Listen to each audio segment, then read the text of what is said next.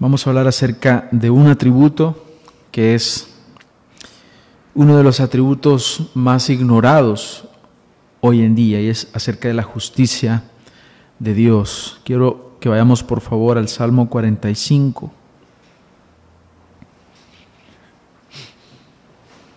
Versículo 6 al 7 dice, Tu trono, oh Dios, es eterno y para siempre.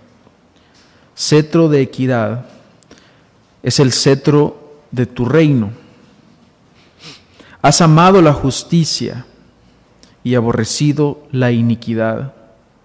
Por tanto, Dios, tu Dios, te ha ungido con óleo de alegría más que a tus compañeros.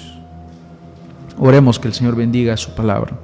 Gracias por este tiempo, gracias por este texto, Señor, por tu palabra que hoy nos permites que disfrutemos, que la abramos, tu palabra, y que ella sea para nosotros luz en medio de tanta oscuridad que nos rodea, en medio de este mundo que te desprecia a ti, Señor.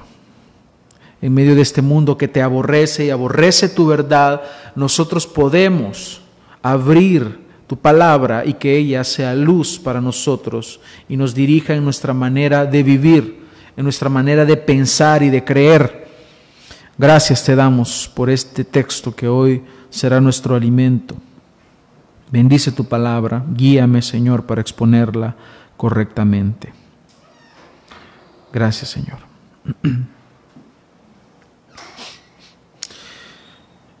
Vamos a hablar acerca de el conocimiento de este Dios justo, porque el Dios que está revelado en la palabra tiene una naturaleza, tiene varios atributos.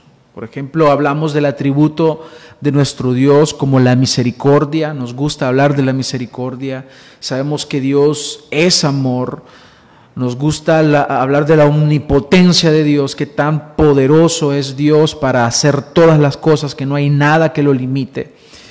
Pero nos cuesta mucho hablar acerca de otro atributo que es la justicia de Dios. Dios es justo. Él en su naturaleza es justo. Él ama la justicia, nos dice el texto que hemos leído hoy en el Salmo, y aborrece la iniquidad. Y de hecho, hermanos, nada en el mundo es más común que la injusticia. Vemos injusticia por todos lados. Vemos injusticia en los gobiernos, vemos una injusticia en los trabajos, vemos injusticia en los políticos, vemos injusticia en las familias, vemos, salimos a la calle y vemos injusticia. Vemos injusticia por todos lados y al mismo tiempo nada nos causa tanta indignación como ver la injusticia. Eso nos causa indignación y nos causa enojo. Claro, cuando otro es injusto. Pero cuando nosotros somos injustos, tendemos a minimizar nuestra injusticia. No, es que no. O sea, lo, que sucede en, en, nuestra realidad es que cuando otro es injusto, entonces sí nos indignamos. Pero cuando nosotros pecamos de esa forma, nos hacemos los del ojo pacho hacia nosotros. Y cuando nosotros vemos la historia de la humanidad, nos vamos a encontrar que en cada tiempo, en cada tiempo de la historia, en cada momento de la historia, han existido, por ejemplo, gobernantes injustos que no han gobernado de acuerdo al Señor. No han gobernado al favor, hacia el favor de la gente, sino que hacia sus propios fines malvados y pecaminosos, egoístas.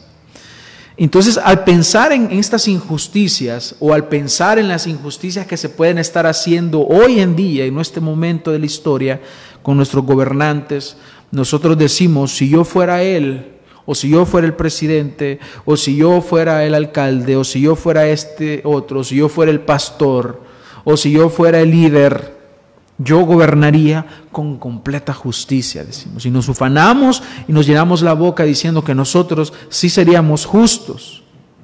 Si yo fuera Él, yo no gobernara como Él gobierna. Yo no sería una autoridad como Él lo es. Eso es lo que nosotros decimos. Pero el mundo está repleto y lleno de injusticia por el simple hecho de que tú y yo somos injustos. Contrario a Dios, que por naturaleza es justo, en nosotros nuestra naturaleza es injusta. Cometemos injusticias. Y todos los seres humanos somos injustos. Dice Romanos 3:10 que no hay justo ni siquiera uno. Entonces, ¿cómo es que podemos decir que nosotros vamos a ser justos? Por naturaleza somos injustos. Y somos injustos en cuanto a cómo nosotros nos presentamos delante de Dios y hablo de aquella justicia en, en, el tema de la salvación, pero al mismo tiempo somos injustos en cuanto a nuestra manera de vivir en relación a la ley de Dios. Somos injustos. Así que no hay justo ni siquiera uno. Pero la buena noticia que el Evangelio nos trae, el mensaje que da el Evangelio, es que Dios es justo por naturaleza. Es decir, todo lo que Él hace es en completa rectitud. Y, a eso nos referimos con que Dios es justo. La justicia de Dios es que Él es completamente, perfectamente recto en su carácter moral, en su manera de actuar. Él es recto y hay equidad en Él, como nos dice el texto. El texto nos habla de que Él está en su trono. Nos habla de un trono y este trono es eterno. Este trono es eterno. Es decir, que Él gobierna, que Él reina. Y nos habla del cetro de equidad. Este cetro de equidad.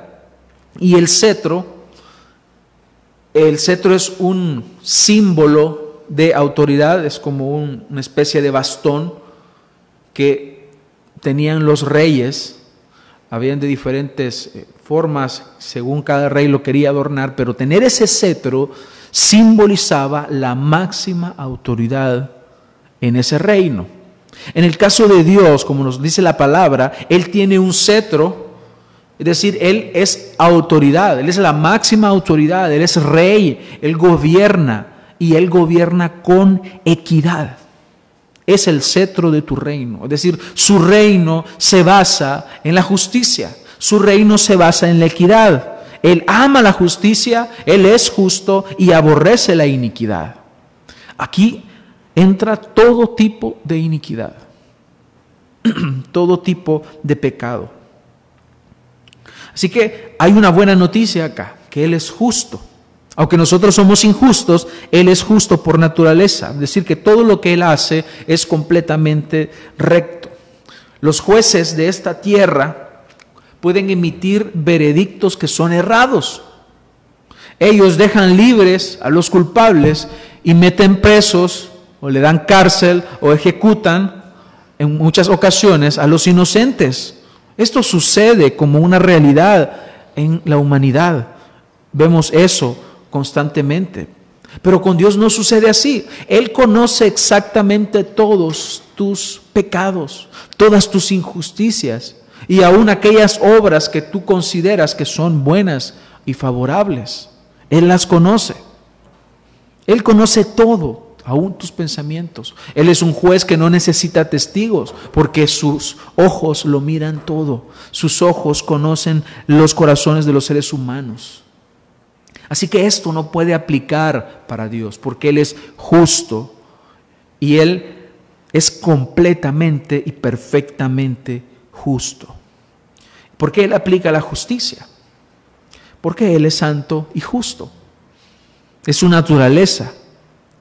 Significa que Él en su santidad es apartado y Él es diferente a todo lo creado. Su justicia no es como la justicia de los hombres, porque Él conoce toda la verdad, Él está en todo lugar y nadie puede engañarlo a Él. Él no piensa como tú piensas, Él no siente como tú sientes, Él no toma decisiones como tú tomas decisiones, Él no es como tú, Él no es como ninguno de nosotros, Él no es como nadie. Él es un Dios trascendente, único, separado de todo. Separado de todo.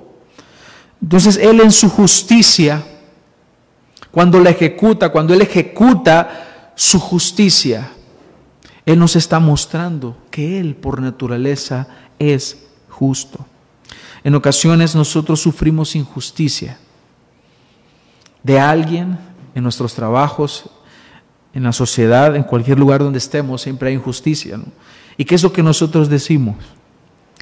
Cuando, cuando recibimos alguna injusticia, decimos, hay un Dios que lo mira todo y Él me hará justicia. Pero lo que estamos diciendo, lo que hay detrás de esas palabras, es que queremos venganza, no justicia. Lo que queremos es venganza. Y, me, vienen a la mente las palabras de, de Spurgeon, Charles Spurgeon, que decía que cuando sus, las personas hablaban en mal de él, él simplemente se quedaba tranquilo porque él decía que si en verdad lo conocieran, dirían peores cosas de él. Porque nosotros somos peor de lo que imaginamos. Nosotros en nuestro orgullo y en nuestra autosuficiencia nos creemos buenos. Creemos que merecemos lo mejor. Yo me merezco el mejor puesto de trabajo. Yo me merezco los mejores negocios. Yo me merezco esto y lo otro. Que creemos que nos merecemos en nuestra naturaleza y en nuestras capacidades.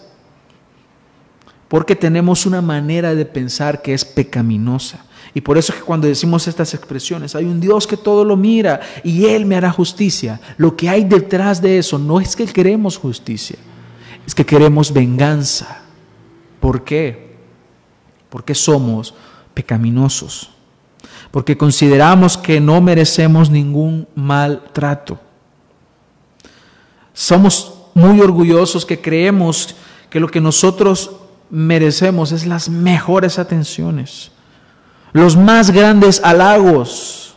Casi nos consideramos dioses. Pero cuando ahora comprendemos la justicia de Dios, entonces vamos a darnos cuenta de qué tan injustos somos.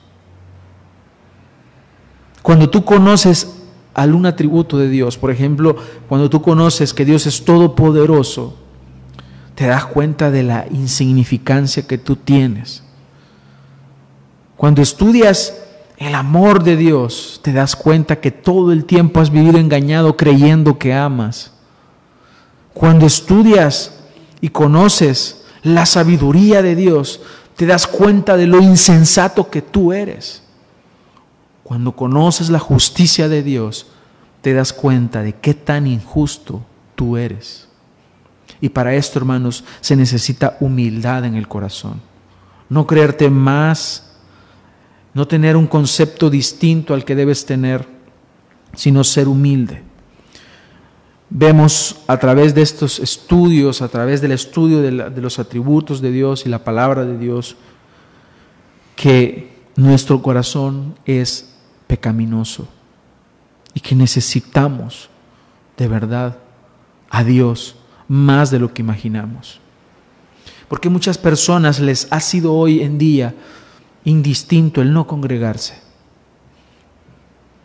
Porque piensan que no necesitan de Dios. ¿Cómo es posible que no estemos valorando y no tengamos esa necesidad de congregarnos? Y que estemos tranquilos en nuestra casa. Es más, si no hubiese transmisión ahora, algunos estarían tranquilos. No escucharon la palabra de Dios o se van a ir a escuchar a, a cualquier otra transmisión, porque ahora es tan fácil, ¿no? Todas las iglesias están transmitiendo y les da igual lo que les prediquen. ¿Cómo es posible que pase semanas sin leer la Biblia y no sienta necesidad? Tenemos que preguntarnos si en realidad estamos viviendo para la gloria de Dios. Tienes que evaluar el cristianismo que dices que vives, porque probablemente no estés viviendo el cristianismo verdadero somos injustos, ¿no? Somos injustos y puedo ponerte muchos ejemplos de cómo somos injustos. Necesitamos a Dios. Necesitamos a Dios a cada instante. Así que, ¿qué es la justicia de Dios entonces? Cuando nosotros hablamos de esta justicia de Dios, nos estamos refiriendo a un término jurídico. Repito, es un término jurídico y la misma palabra está llena de términos jurídicos cuando se refieren a Dios. A Dios eh, se, se, habla como rey y él, él siendo rey, Él gobierna. Él tiene una ley que ha dado a conocer y que con base a esa ley nosotros debemos vivir. Así que en la Biblia encontramos términos como juicio, juez, abogado, imputación, ley, testigo, condenación, castigo, culpa, inocencia, perdón, entre otros términos. Entonces, el contexto que la Biblia nos extiende es en gran parte jurídico. Jurídico. Son términos legales. Y todo esto deriva de la verdad de que el Dios verdadero es juez. Y es un juez justo, como lo dice el Salmo 7.11. Dice que Dios es juez justo y Él está airado todos los días contra el impío. Está indignado contra el, impío. Él es juez porque es rey, porque gobierna. Y este es el concepto más común al que nosotros estamos acostumbrados en, términos jurídicos, la justicia. Y decimos que la justicia es aquel concepto romano. Decimos, ah, la justicia es dar a cada uno lo que le corresponde. Los términos adaptados a la justicia social que mucho se habla hoy en día, pero no estamos hablando de justicia social, no estamos hablando de eso, no es el concepto romano del que estamos hablando, no estamos hablando de eso. ¿Es ¿Por qué? Porque este concepto lo que hace es sacar a Dios de en medio, dar a cada uno lo que le corresponde. Entonces, si sacas a Dios ¿Con base a qué tú dices o se decide qué es justo y qué no? ¿Qué es justo entonces? Si ha sacado a Dios de en medio, ¿quién decide? ¿Por qué será justo entonces llevar preso a una persona porque vende estupefacientes, porque vende marihuana o porque vende cualquier otra droga? ¿Por qué? ¿Con base a qué se decide? ¿Por qué es malo? Quiero que vayas pensando en esto. ¿Por qué entonces? ¿O quién decide la moralidad del mundo? ¿Quién decide qué es bueno y qué es malo? Si has sacado a Dios de en medio, será muy difícil saberlo y muy difícil definirlo. La justicia depende de los valores de una sociedad y al final de las creencias individuales de las personas. Así que la concepción común de justicia se basa en el hombre. Estas definiciones que se manejan en las universidades se basan en el hombre y se centran en satisfacer al hombre mismo, porque el mundo en el cual estamos viviendo hoy en día ha sacado a Dios de todo. Pero en los tiempos en los cuales se fundaron las naciones y los, los países que ahora conocemos se fundaron con valores cristianos y bíblicos. Tenían a Dios ahí. Por eso todavía es que se miran, eh, por ejemplo, cuando se juramenta un presidente, no, no, sé si todas las naciones eh, lo hacen, por lo menos en América Latina, en El Salvador se hace, se jura, se juramentan los presidentes sobre la Biblia. ¿Por qué la Biblia? De hecho, un presidente que hubo aquí en el país utilizó la, la, Biblia aún como campaña política y sacaba la Biblia y decía que él iba a gobernar de acuerdo a la Biblia. Y es un mentiroso, porque lo utilizó para engañar a la gente, para ganar a los cristianos el voto. Entonces, ese el término de justicia que se maneja hoy en día tiene que ver con una concepción humana centrada en el hombre y para el hombre. No tiene que ver nada Dios ahí. ¿Y qué es lo que sucede cuando sacamos a Dios de la vida del ser humano? Pues caemos en la situación que estamos viviendo hoy en día. Los gobernantes, los políticos, independientemente del color que sea, todos los políticos actuales, bajo este sistema en el cual nos encontramos, todos son conocidos por la corrupción con que gobiernan.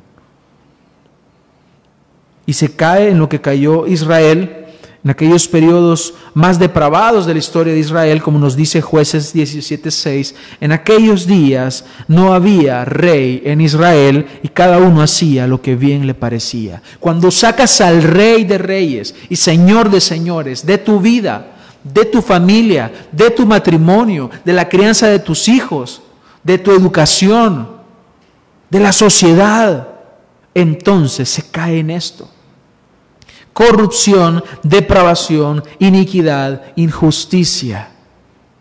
Es lo que ha pasado. Es lo que ha pasado en nuestro país. Cuando sacas a Dios de tu vida, lo haces porque no deseas rendir cuentas a nadie. Lo haces porque no deseas obedecer la palabra de Dios. Lo haces porque piensas que nunca te vas a presentar delante del Dios verdadero a rendir cuentas. Pero la Biblia nos habla que está establecido a los hombres que mueran una vez y luego de esto venga el juicio. Hebreos 9:27. Un día morirás. Todos nosotros moriremos. Un día que tú no, no sabes que vas a morir.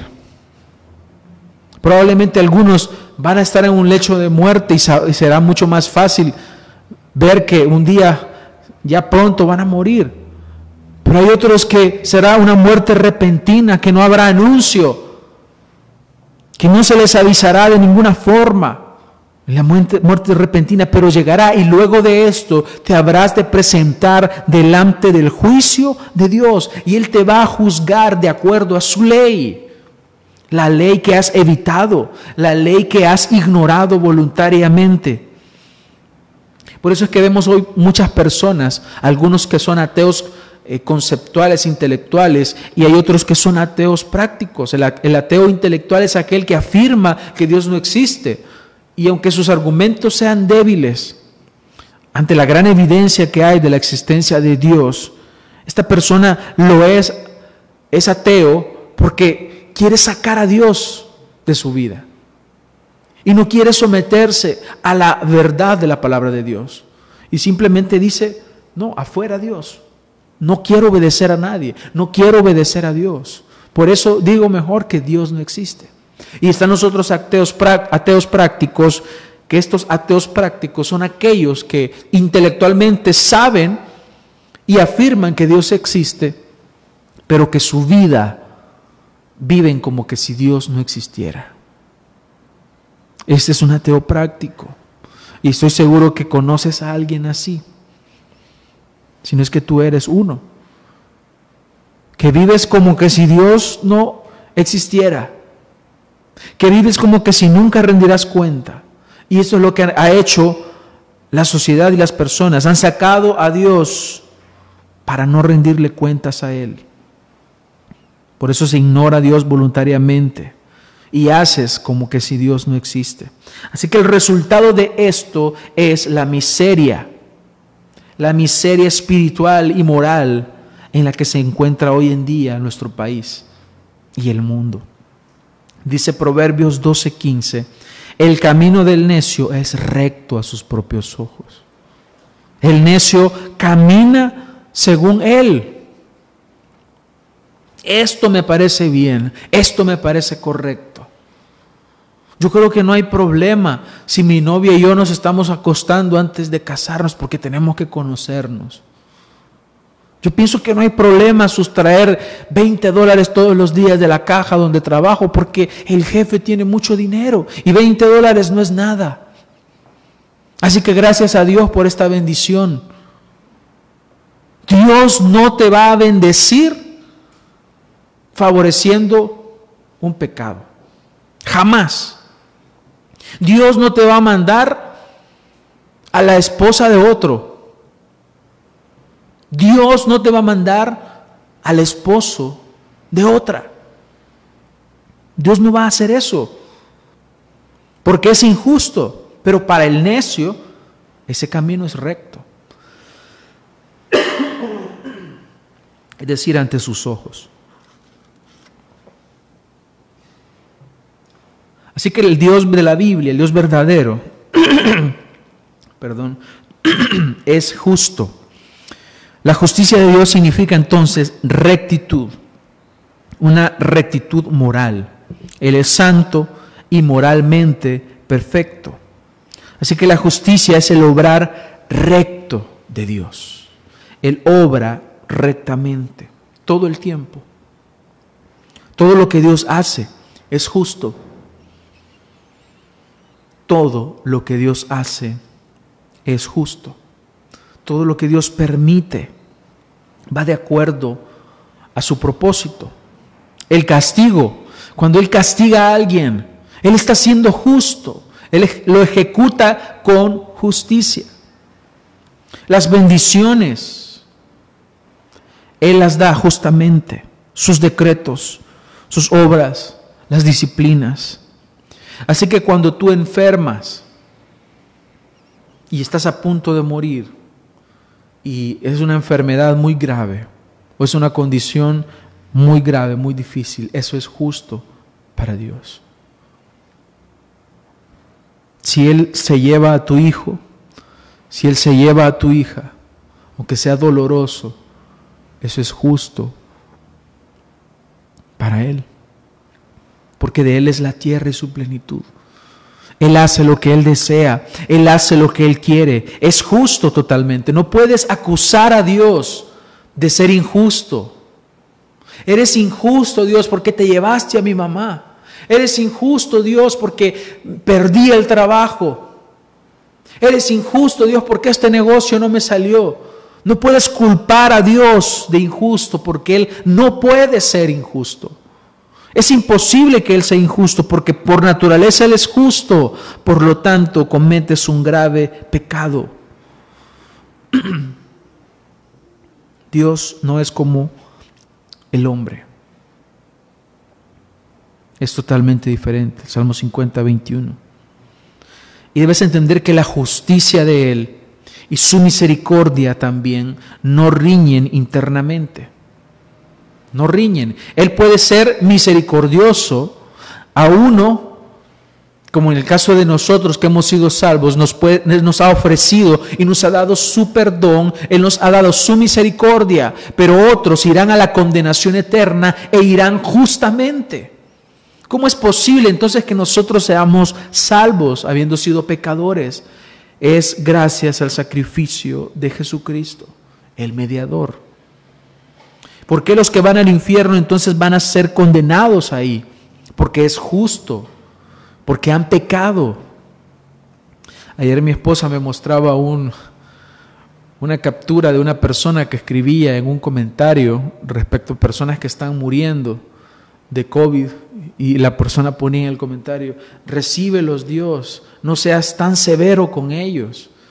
Así como diciendo, no importa qué tan pecadores hayan sido, haz a un lado tu justicia y tu santidad, obvia eso por un momento y déjalos entrar al cielo. Se lo han ganado porque ya sufrieron tanto con la enfermedad. Ese es el pensamiento de la gente, porque la gente ignora la justicia de Dios. Ignora la justicia de Dios. Ignoran que este Dios, el Dios de la Biblia, el Dios que ha creado todo lo que existe, Él es justo por naturaleza. Así que no cuestiones a Dios. No atribuyas cosas a Dios que Él no es.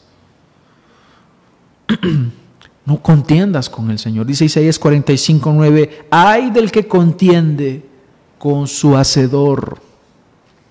Y este ay es una expresión de dolor, es decir, pobre de aquel Pobre de aquel que contiende con quien lo hizo, con el creador de la tierra. El tiesto entre los tiestos de la tierra, pedazo de barro. Dirá el barro al alfarero, ¿qué haces? ¿Qué te pasa, Señor? Te has excedido con la pandemia. ¿Qué pasa, Señor? ¿Cómo es posible que mandes un terremoto? ¿Qué pasa, Señor? ¿Por qué perdí el trabajo? Eres injusto. No contiendas con Dios. Sométete a la voluntad de Él, aunque te duela. Es doloroso muchas cosas que vivimos, claro. Pero ¿qué es lo que sucede?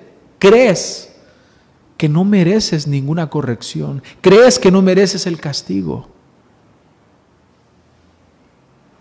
Y aún en este tiempo, imagínate, a pesar de la situación que vivamos, la gente no quiere nada con Dios. No quieren. Así que nosotros no podemos cuestionar a Dios sus juicios, porque Él es justo. Dice el Salmo 19, 9, los juicios del Señor son verdaderos y todos ellos justos. Ningún juicio que Él ejecuta es injusto. Ningún juicio. Hay personas que dicen que Dios es un gran asesino porque aquellas naciones que Él mandó destruir, aquellas naciones que eh, por medio de Israel Él llevó juicio a esas naciones, los que habitaban eh, en, la tierra prometida, los que habitaban en ese lugar, cuando llega Israel, Él los, ejecuta, Él manda que destruyan todo, que haya asolamiento ahí, y dicen que injusto es Dios porque Él los está mandando a que los maten.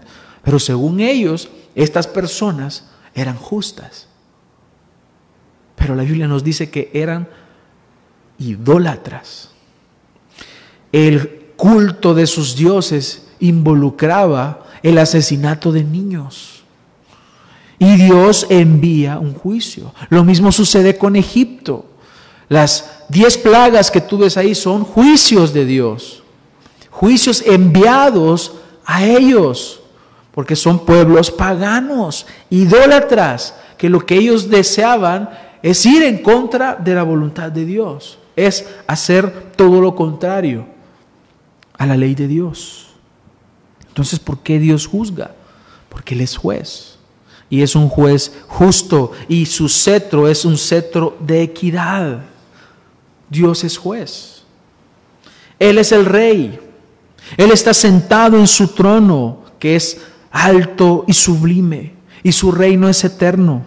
Así que no estamos hablando de cualquier persona, no, estamos hablando de, del presidente Trump, no estamos hablando de Kim Jong-un, no estamos hablando del presidente de Francia, no sé quién es ahorita. No estamos hablando de cualquier presidente, no estamos hablando del alcalde, estamos hablando del rey de reyes y señor de señores, porque Él está sentado en su trono. Arriba de Él no hay nada, no existe nada arriba de Él. Él es el Rey supremo, grande y temible, es el Dios verdadero. Por eso es que Él juzga. Y el cetro de Él, es decir, su emblema de autoridad, es la justicia. Él gobierna entonces con justicia. Y sus veredictos y sus juicios son justos y no hay injusticia en Él. No podemos atribuir injusticia. Entonces, ¿quién decide lo que es justo? Dios. Esa es la respuesta. Dios decide lo que es justo. Dice Isaías 45, 19, yo el Señor hablo justicia y declaro lo que es recto. No necesitamos más respuesta que esta. Ahí nos está diciendo que Él declara lo que es justo, Él declara lo que es recto. ¿Puedes acaso cuestionar eso? ¿Te creerías más sabio que Dios para cuestionar esto?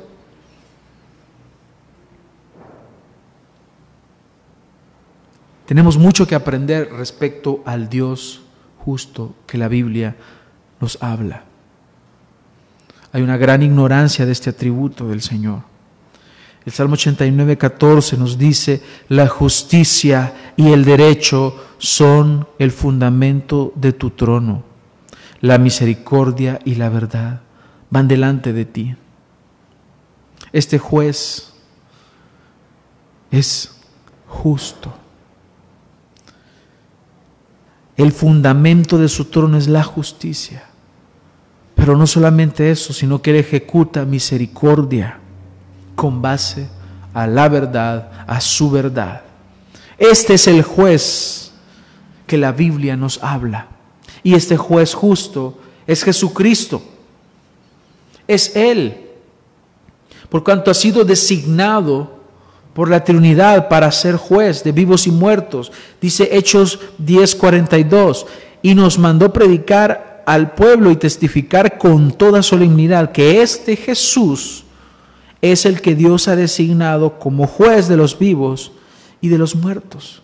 Es Jesucristo entonces el creador de todo lo que existe, que un día te habrá de juzgar a ti. ¿Y cómo saldrás en este juicio? ¿Saldrás victorioso o serás derrotado? Debemos ver que este Dios que es justo, que es soberano, que es grande, Él manifiesta su justicia en las obras que Él hace. Lo que Él hace, todo lo que Él hace es justo. Deuteronomio 32, 4 dice, Él es la roca cuya obra es perfecta, porque todos sus caminos son rectitud. Dios de verdad y sin ninguna iniquidad en Él es justo y recto. Qué preciosas palabras las que se dicen acerca de nuestro Dios y su rectitud y su justicia, porque su obra es perfecta. Lo que Él hace es perfecto, porque todos sus caminos son rectitud. En Daniel 9:14 se nos dice, por tanto, el Señor ha estado guardando esta calamidad y la ha traído sobre nosotros, porque el Señor nuestro Dios es justo. Mira la actitud de un hombre de Dios, de un hombre que entiende la justicia de Dios, que entiende que a pesar del sufrimiento, Él no puede ir y recriminarle algo a Dios. Y estaba hablando de la calamidad que vivían y la ha traído sobre nosotros, porque el Señor nuestro Dios es justo en todas las obras que ha hecho. Pero nosotros no hemos obedecido su voz. No hemos obedecido su voz. Él está hablando de la injusticia del hombre, de la injusticia de ese pueblo. Pero Él es justo. Por lo tanto, no recrimines nada a Dios. Sé humilde. Mejor dile a Dios, Señor, yo sé que tú eres justo. Yo sé que las cosas van mal en mi vida, pero tú eres justo. Y esta actitud la vemos en los hombres de Dios. ¿Qué pasó con Job al perder todo lo que tenía? Al perder su familia, sus hijos, al perder sus posesiones, al perder a sus criados. La Biblia nos dice que Job se postró y adoró. Esa es la actitud de un verdadero hijo de Dios. Se postra delante del Señor a pesar de lo que viva. Porque nuestra adoración no depende de las condiciones que estemos viviendo. Nuestra adoración debe ser ejecutada porque Él es digno. Porque los verdaderos adoradores adoran en espíritu y en verdad. Él muestra también su justicia en las leyes, en sus leyes que Él nos ha dado. Porque Él es rey, Él es soberano y Él tiene la facultad de dar leyes a los hombres. Él nos ha dejado mandamientos. Algunos mandamientos fueron, fueron disposiciones legales que iban a durar un tiempo, pero también encontramos en la palabra de Dios disposiciones legales que son eternas que no se pueden mover, como la ley de Dios, de los, los diez mandamientos y los demás mandamientos que nos han sido dados y que se nos han expresados, que nos han expresado en la palabra de Dios. Dios dio a Israel una ley ceremonial, leyes civiles, leyes sanitarias y leyes morales. Tres de las que he mencionado no tienen vigencia como la ley civil, la ley ceremonial y las leyes sanitarias. Eran disposiciones que iban a durar un tiempo. Ahora, por ejemplo, nosotros no, no, no podemos vivir de acuerdo a las leyes civiles que dio a Israel porque nosotros tenemos nuestras propias leyes civiles en nuestros países. Las leyes sanitarias era para cumplir ciertas disposiciones que resguardaran la salud de ellos y que no hubiesen contagios, que no que el pueblo se preservara y que las enfermedades que hubiesen no aumentaran. Las leyes ceremoniales encontramos en la palabra de Dios o rituales que eran nada más sombra de lo que habría de venir y estas disposiciones legales tienen un cumplimiento en Cristo. Por lo tanto, ya no debemos cumplirlas. Ya no hay más sacrificios por los pecados. Y la ley moral, que es la ley de Dios, los diez mandamientos que son repetidos en el Nuevo Testamento y confirmados. Y otras disposiciones como mandamientos que la palabra de Dios nos da, como por ejemplo, no dejar de congregarnos. Ese es un mandamiento que está al mismo nivel de amarás al Señor con todo tu corazón y con todas tus fuerzas, con toda tu mente. Están al mismo nivel porque son mandamientos expresados por el Señor y ninguna de esas leyes ha sido injusta. Han sido totalmente justas. El Salmo 119, 142 dice, tu justicia es justicia eterna y tu ley verdad. En Nehemías 9:13 se nos dice, luego bajaste sobre el monte Sinaí y desde el cielo hablaste con ellos, les diste ordenanzas justas y leyes verdaderas, estatutos y mandamientos buenos. Esa es la naturaleza de la ley de Dios. No se puede recriminar. Señor, yo creo que está muy, muy difícil eso de, de no dejar de congregarse. Yo creo que está muy difícil eso de amar a mi prójimo, Señor. Yo, creo que no conocías a mi prójimo. No conocías a este vecino. No conocías a esta persona que, que, que está en el trabajo. Entonces, ¿cómo lo voy a amar? Pues es un mandamiento. Es una ley que está dada por Dios. Así que es buena, es recta y es perfecta. Romanos 7:12 dice, así que la ley es santa y el mandamiento es santo, justo y bueno. Así que lo que sucede con los hijos de Dios es que nos deleitamos en la ley de Dios. Amamos agradar al Señor que nos ha salvado y por eso es que cumplimos sus mandamientos. Estos mandamientos no son gravosos. Primera de Juan 5.3 dice, porque este es el amor de Dios, que guardemos sus mandamientos y sus mandamientos no son gravosos. Entonces la pregunta para ti es, amas la justicia, entonces cumple los mandamientos del Señor. Amas al Señor, entonces guarda sus mandamientos porque son justos. Amas a Cristo, amas a Dios, amas al Dios verdadero, entonces guarda su palabra. Es la forma en que tú tienes de demostrar el amor a Dios. Jesucristo dijo en Juan 14, 15, si me amáis, guardad mis mandamientos. También el Señor ejecuta o muestra su justicia en sus juicios, los cuales ejecuta cuando Él quiere y con quien quiere.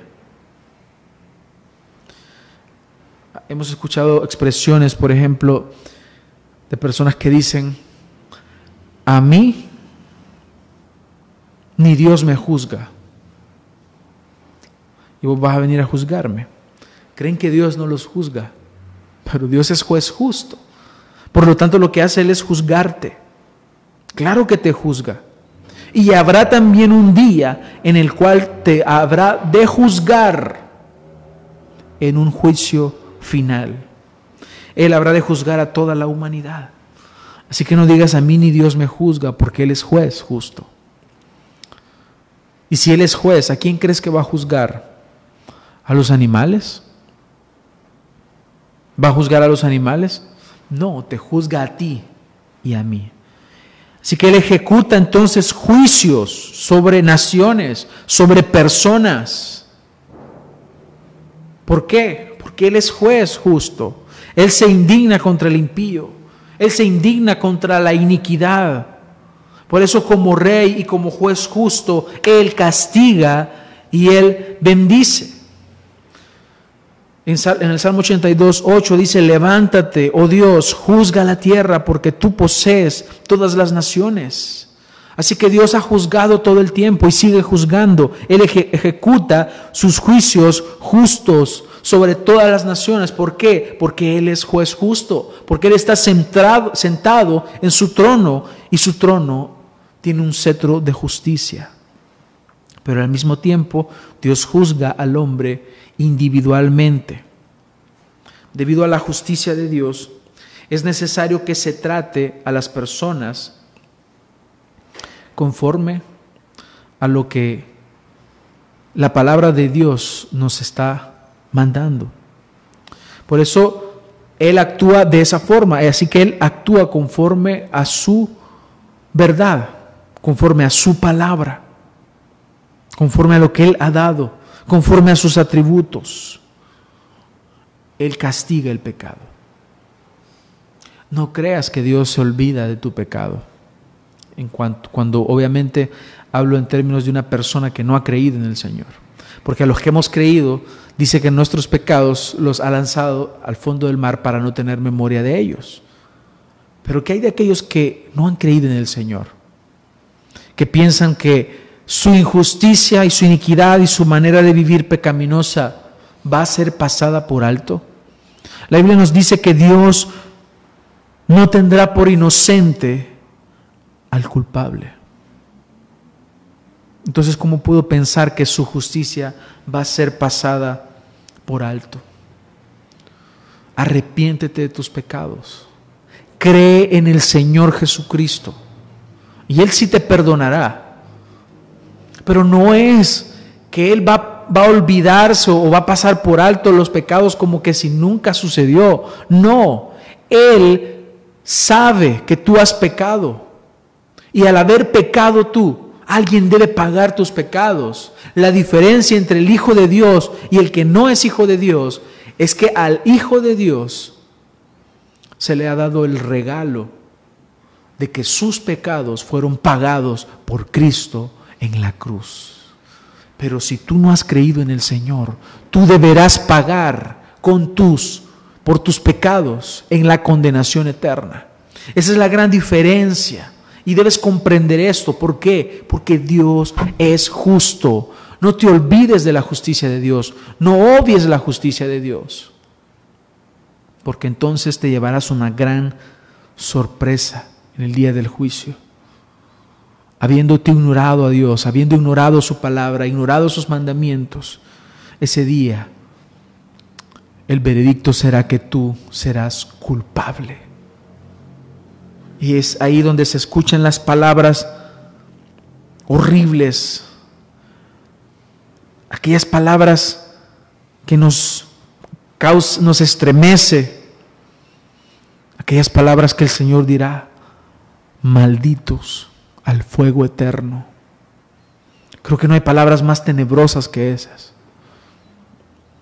Aquellas palabras que el Señor dirá a muchos que dijeron, Señor, si nosotros nos congregábamos, si nosotros hasta sanábamos enfermos, nosotros íbamos a la iglesia, pero nunca nacieron de nuevo, pero nunca creyeron en el Señor verdaderamente. Él les dirá, no los conozco. Son palabras que sonarán debido a la justicia de Dios, porque Él es un Dios justo. Cuando nosotros nos damos cuenta de la majestad, de la justicia de Dios, sabemos que somos injustos. Somos injustos. ¿Pudiéramos igualar esa justicia de Dios? No podemos. Entonces, ¿cómo voy a entrar al cielo? Si Él es justo y Él va a dar entrada a la salvación, a la vida eterna, únicamente a los que igualen su justicia. Pero nosotros no podemos hacerlo. Date cuenta de tu debilidad, de tu miseria, de tu necesidad de Dios entonces.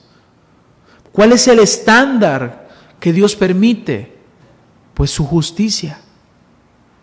Es por eso que necesitamos a Jesucristo, el mediador. Quiero que pienses en el día del juicio final. Estás tú allí delante de Dios en el día del juicio. Porque habrás de ser juzgado como todos los seres humanos que han existido a lo largo de la historia. Ni uno, ni siquiera uno va a poder evitar o evadir este juicio. Todos nos presentaremos delante de Dios y ese juez que es justo estará ahí sentado en su trono. Todos nos presentaremos delante de ese juez. Y la ley por la cual serás juzgado es por la ley de Dios. Bastará con decir un solo mandamiento. No tendrás dioses ajenos delante de mí. ¿Tuviste dioses ajenos? Basta con mencionar, no cometerás adulterio. ¿Alguna vez cometiste adulterio? No, yo fui fiel a mi esposa, siempre estuve con ella. Pero Mateo 5:28 nos dice que si alguno ve a una mujer para codiciarla, ya adulteró con ella. Basta con decir, no hurtarás. ¿Cuánto has robado en tu trabajo? Si nos robamos hasta los vueltos de la tienda de nuestra mamá, serás hallado inocente o serás hallado culpable. Solo con estos tres mandamientos. Estoy seguro, hermanos, que a la luz de esta ley de Dios, todos seríamos hallados culpables todos. ¿Cuántos, ¿Cuántos pecados necesitas cometer para ser hallado culpable? ¿Cuántos se necesitan? ¿O cuántas mentiras? ¿Cuántos robos? ¿Cuántas codicias se necesitan? Santiago 2.10 nos da la respuesta y nos dice, porque cualquiera que guarda toda la ley, pero tropieza en un punto, se ha hecho culpable de todos. Así que, amados, todos seríamos hallados culpables. Cuando revisas la ley, te das cuenta de tu debilidad y que necesitas al Dios verdadero. Así que la buena noticia, esa es la mala noticia, que todos seríamos hallados culpables y que por lo tanto no vamos a recibir una recompensa, sino el castigo eterno porque hemos pecado delante del Dios que es santo, santo, santo. Por lo tanto, Él no te va a dar una recompensa, te va a dar un castigo. Y esa es la mala noticia. Pero el Evangelio trae la buena noticia. La buena noticia, la mejor de las mejores noticias. Mejor que ganarte la lotería. Mejor que te digan que, que te van a regalar una casa. Mejor que cualquiera de esas noticias es esta, es esta noticia, que el que cree en el Hijo tiene vida eterna, que no hay más condenación para los que están en Cristo Jesús, que Cristo vino a pagar tus pecados, que Él murió por ti en la cruz, que Él resucitó como evidencia de que el Padre había recibido ese sacrificio hecho en la cruz. Esta es la buena noticia que el Evangelio predica sin ir en contra de la justicia de Dios. ¿Te das cuenta entonces de lo precioso que la verdad de Dios nos dice? La justicia de Dios, cuando nosotros la vemos a la luz de su palabra, nos damos cuenta que necesitamos a este Dios que es bueno, que es justo, que la Biblia nos dice que de ningún modo tendrá por inocente al culpable. Anselmo, uno de los padres de la iglesia, formuló la pregunta, ¿cómo perdonas al malvado si tú eres justo, supremamente justo? ¿Cómo perdonas al malvado si él es justo? Y la respuesta es Jesucristo, el Hijo de Dios. Él es la mejor noticia. Dice 1 Corintios 15:1, ahora os hago saber, hermanos, el evangelio que os prediqué. ¿Cuál es ese evangelio? Dice, por el cual también sois salvos si retenéis la palabra que os prediqué, a no ser que hayáis creído en vano, porque yo os entregué en primer lugar lo mismo que recibí. Y este es el Evangelio, que Cristo murió por nuestros pecados conforme a las escrituras, que fue sepultado y que resucitó al tercer día conforme a las escrituras. Él vino a morir en nuestro lugar y esto nos riñe con la justicia eterna y perfecta de Dios. ¿Crees tú esta verdad? ¿Crees tú esta realidad? Que nos dice también 2 Corintios 5:21 que al que no conoció pecado, por nosotros le hizo pecado, para que nosotros fuésemos hecho justicia de Dios en él. No significa que, que, Cristo vino a pecar, significa que Él vino en lugar de los pecadores, para que nosotros entonces podamos ser justos delante de Él. Y es por eso que encontramos, y para finalizar, el término justificación. Justificación es ser declarados justos significa que entonces tú eres visto con el mismo estándar de justicia de ese Dios santo y justo.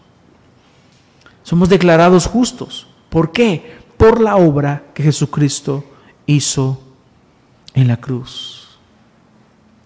En Romanos 8.1 nos dice, no hay ahora condenación para los que están en Cristo Jesús los que no andan conforme a la carne, sino al Espíritu. Porque la ley del Espíritu da vida, de vida en Cristo Jesús te ha libertado de la ley del pecado y de la muerte.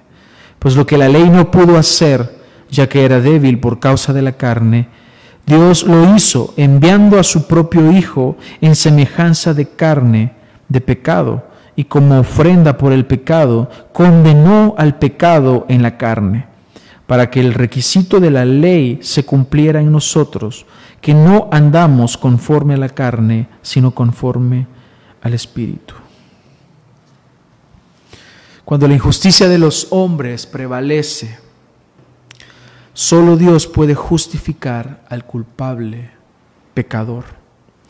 Así que el llamado del Evangelio en esta mañana para ti es que creas en la obra y en los méritos de Jesucristo.